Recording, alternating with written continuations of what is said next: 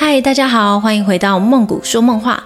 今天来到我们鬼故事的单元，这个故事是我的高中时候遇到的一件事。我被鬼压床，呃，可是应该说不是鬼压床，是鬼压椅子，因为当时我睡在学校椅子上。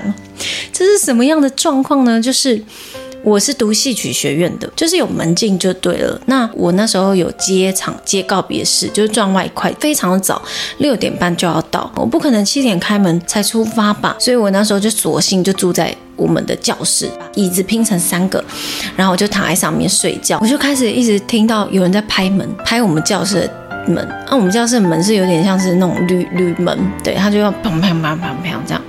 然后我就想说，该不会是就是那种查勤的人吧？然后因为我有锁教室的门，我就是怕查寝的人会发现我偷住在教室，这样就完蛋了，就飘飘飘飘。然后我就想说啊，怎么办？然后我就想要看他的时候，我不能动。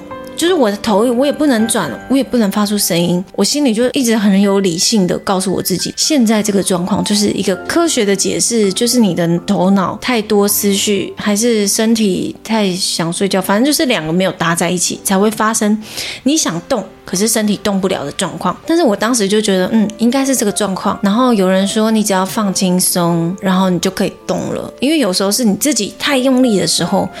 别人怎么弄你，你都会觉得你不能动。可是其实不是，是自己的身体就是骗了自己。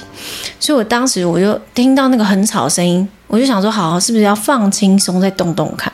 我放轻松动动看也没有用，所以我只好余光去看门那边到底发生什么事。然后就开始声音越来越吵，越来越大声，然后就那种。电视话一定要那种嗖嗖嗖嗖嗖嗖嗖那种声音，然后就开始很燥很慌这样子，然后我心里就开始有点怕了，因为持续了超久的，然后那个声音一直在我的脑袋挥之不去，到我现在已经过了十几年，我都还记得那个声音。我心里就想说啊，天哪，我该不会是被鬼压床了吧？我之前当然是有听过鬼压床这件事，那我也是蛮好奇的。所以我知道有几个解决方案。第一个，网络上说的啦，就是你念佛经，比如说阿弥陀佛圣号，念你的信仰的，比如说主耶稣啊，就是跟耶稣祷告之类的。还有就是骂脏话，这样我都试过了，就是没有用。后来我就想说怎么办？生于一个完全理性的，我当时我就选择，嗯，好吧，那既然要这样。那我就睡睡觉吧，反正他如果要害我，他想要对我干嘛，那就那就这样吧，反正我又不能动，所以我就继续睡了。想现在想想，嗯，我的我真的蛮勇敢的，就是蛮理性的。如果今天是我，我现在还遇到这个状况，我应该也是讲，就是啊，那就睡吧，反正今天要怎么样，我也没办法啦，对吧？所以，嗯，大家会怎么做呢？如果你们遇到鬼压床，会怎么解决呢？